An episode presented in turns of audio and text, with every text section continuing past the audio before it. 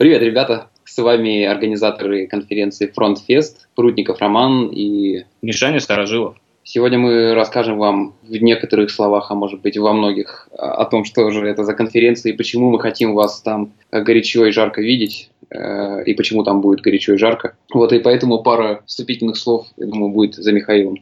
Роман на самом деле отвечает за программу, а я отвечаю за все остальное. Для начала пара слов про нас. Мы достаточно давно, уже восьмой год, делаем самую крупную за Уралом конференцию для разработчиков. Э, она называется CodeFest. Мы собираем порядка двух тысяч человек, у нас куча потоков.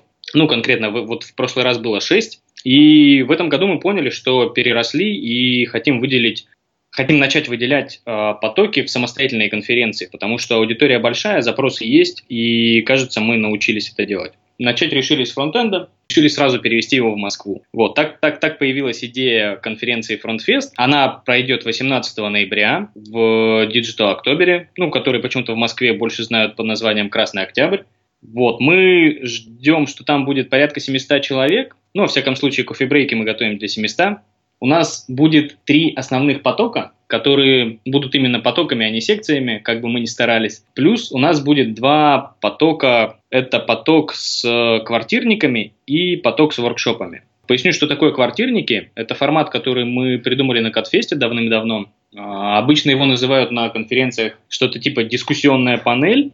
А, это когда несколько экспертов обсуждают какую-то огненную бурлящую тему, возможно, холиварят, при этом экспертов может быть много, а, квартирники могут быть стихийными, ну то есть мы не всегда готовим их заранее, и они могут собираться просто по ходу конференции. Просто людям интересно о чем-то поговорить, и они могут это сделать. И второй поток дополнительный – это поток с э, воркшопами. У нас внезапно образовался дополнительный зал э, на площадке, и мы решили, что было бы круто ну, сделать какой-то интерактив с участниками. Собственно, спикеры поддержали эту идею э, взять и сделать несколько не очень больших, но каких-то огненных воркшопов на, опять же, очень актуальные темы. А еще у нас есть прикольная штука, которую мы называем экспертные зоны. Вот. Она есть не только у нас, но будет честным э, сказать, что это Наверное, мы ее придумали. Во всяком случае, мы ее сделали впервые на крупной конференции. Это штука, когда после доклада спикер отвечает на вопросы, ну, по традиции на секции вопросов и ответов, и не ограничивается 10 минутами, которые заложены в слот для доклада, а продолжает беседу за рамками зала. Мы делаем специальные, грубо говоря, поинты, места, где есть барный стул, флипчарт и, собственно, пространство, где он может продолжить после доклада обсуждение каких-то наболевших у участников вопросов. Вот, обычно это заходит круто. А, квартирники. Если туда приглашаются какие-то эксперты, которые хотят похоливарить, и это как отдельный поток, получается, что они выпадают из основных докладов, не смогут их посмотреть ну, они идут параллельно э, ну, потоком с основными докладами, да. Ну, если смотреть на это э, с позиции какой-то упущенной выгоды, то да, ты можешь пойти на квартирник и не пойти на основной поток. Но это выбор каждого. А зачастую на квартирниках э, темы максимально приближены к боевым реалиям. Может быть, они полезнее в чем-то, чем просто доклады поточные ну, полезнее тем, что ты сам можешь задать свой вопрос и с экспертом поговорить, с человеком, который в этом уже варится, который, не знаю, может быть, признанный эксперт в этом вопросе, либо наоборот, поделиться с ним своей экспертизой.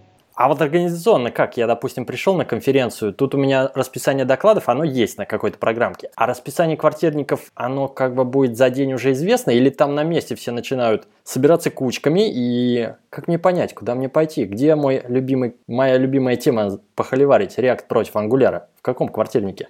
Похоливарить какие-то темы будут уже предварительно известны, и у них даже будет ведущий. То есть мы, наверное, пока не можем гарантировать то, что все слоты будут заняты э, чем-то таким предварительно подготовленным. Ну, разумеется, нельзя подготовить квартирник, просто люди приходят, ну, точнее, какие-то спикеры э, придут с какой-то темой и с наболевшими вопросами, может, там, выписанными какими-то тезисами, которые они будут уже задавать публике и дискутировать с ней. Вот, так что, в принципе, расписание какое-то будет, но не факт, что оно будет такое, типа, прям на, на, все, на все слоты. Хотя кажется, что сомнений практически не осталось.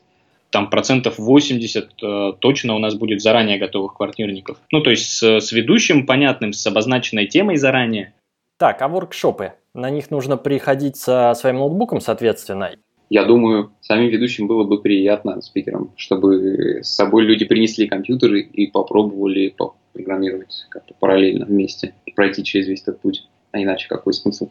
Угу.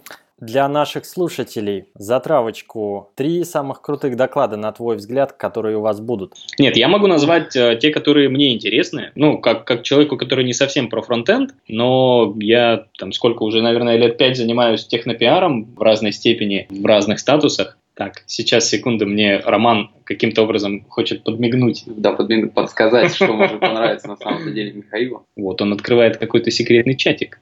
Отлично. Ну вот, кстати, да. Про квартирник как раз. Я бы и сам так сказал. На самом деле это чувак, которого я знаю уже какую-то кучу лет по Твиттеру. вот. Э, я знаю его, собственно, по нику Казули и Говнокод. И он согласился сделать квартирник. Тема у него примерно звучит как «фронтендер не человек». То он хочет на примерах доказывать, почему это действительно так, причем с разных сторон. Ну, типа, почему фронтендер не человек по мнению бизнеса, по мнению бэкэнда и по мнению фронтенда. Владислав известен своей... Остротой? Остротой мысли? Да. Я думаю, что это будет огонь. А еще, на самом деле, я очень жду доклада от Блейна Кука. Это чувак, который создал ОАУС и работал в Твиттере, сейчас работает в Поэтика, кажется, они называются. А, в общем, их купило какое-то издательство огромное. Он очень много чего делает для того, что, ну, на мой взгляд, самое важное на сайтах, там, в приложениях. Это, это, это штуки про текст во многом. Угу. Вот. А, Екатерина Пригара из JetBrains – это третий доклад, который я считаю огненный. Тема звучит как «не очень» в скобочках молчаливый наблюдатель, что уже интригует. Доклад о том, какие изменения в JavaScript экосистеме она видит за последние годы. Наверное, мне э, очень хотелось бы э, услышать наш маленький козырь в действии. Это э, главред. К нам приедет Буров из главреда, который отвечает там за фронтенд, и расскажет, как же это все-таки не просто заниматься текстом на клиенте и помогать. Несмотря на то, что большую часть работы, конечно же, делает сервер, но на фронтенде по тем тезисам, которые он дал, бесконечное количество интересностей и сложностей, с которыми они столкнулись, делая новую, новую версию сайта Лавред. Вот если вы до сих пор не пользуетесь ей, когда хотите отправить какой-нибудь красивый текст кому-нибудь или написать какую-нибудь статью, то обязательно вам рекомендую к использованию. Еще мне очень интересно послушать э, Епрева из Букинга, который будет рассказывать про то, как они профилировали фронтенд у Букинга, как они э, занимались его производительностью. Кажется, что у компании с, такой, с таким бэкграундом будет что-то очень серьезное. Наверное, мне было бы интересно услышать э, историю Чернышова, которого нам условно подсказал, э, подсказали ребята из Aviasales. Он раньше у них работал, сейчас он в Red Pineapple Media. Он будет рассказывать интересную, захватывающую историю про то, как они внедряли ClojureScript на фронтенде на, на бою в Aviasales. Как у них не получилось, как они насобирали шишек и сделали из этого выводы. Это такой интересный, мне кажется, сегодня опыт, когда много настроек на JavaScript, как TypeScript, Elm, ClojureScript, еще что-нибудь, и ребята, некоторые просто, не знаю, следуют какой-то моде, некоторые действительно видят в этом какой-то профит, и вот когда это попадает на бой, кто-то решается все-таки это сделать, то они понимают, в чем, в чем же действительно есть минусы этих настроек. Поэтому мне кажется, что это будет обалденный доклад. Расскажи про виски Энд. Это что-то типа автопати? Ой, слушай, а, а ты ведь никогда не был на Катфесте, да? Я не был. Ну, ну, собственно, значит, э, мы не зря делаем то, что делаем. Мы привезем все-таки Катфест э, в Москву и покажем, как, как, как можно делать э, по-сибирски уютные ламповые конференции. Вискиенд – это не то чтобы автопати, это такая припати к автопати. Когда доклады заканчиваются, у нас после закрывающего кейнота обычно люди хотят либо бежать бегом в бар, либо те, кто еще не определился с баром и компанией, они остаются на площадке и просто обсуждают то, чего не успели еще обсудить там за день, а мы э, просто делаем некий фон для этого. Собственно, вискенд это алкоголь, э, это закуски, это какая-то ненавязчивая музыка, все это в том же месте, где проводится конференция, все это бесплатно а, для участников, и мы просто таким образом помогаем людям собраться в компании и двигать на автопате. А в этот раз мы не будем делать организованного автопати, потому что, ну, собственно, конференция в первый раз, мы еще не очень понимаем, как вообще все пройдет. Организовать автопати – это дополнительный головняк. Поэтому мы порекомендуем несколько баров, где будем находиться, где будут находиться организаторы и где будет находиться большая часть спикеров. Но в общем и целом люди будут вольны выбирать, куда им пойти. Так, ну класс. Что почем? Хм. Че почем, Продажа билетов начнется по всем нашим оптимистичным и пессимистичным прогнозам ни много ни мало 12 сентября. Билеты будут стоить 11 900 рублей за штуку стоимость билета будет входить, собственно, посещение конференции со всеми плюшками, которые там есть. То есть все пять потоков, включая квартирники и воркшопы, они уже включены в стоимость билета, и ничего там ни за какие воркшопы доплачивать не нужно.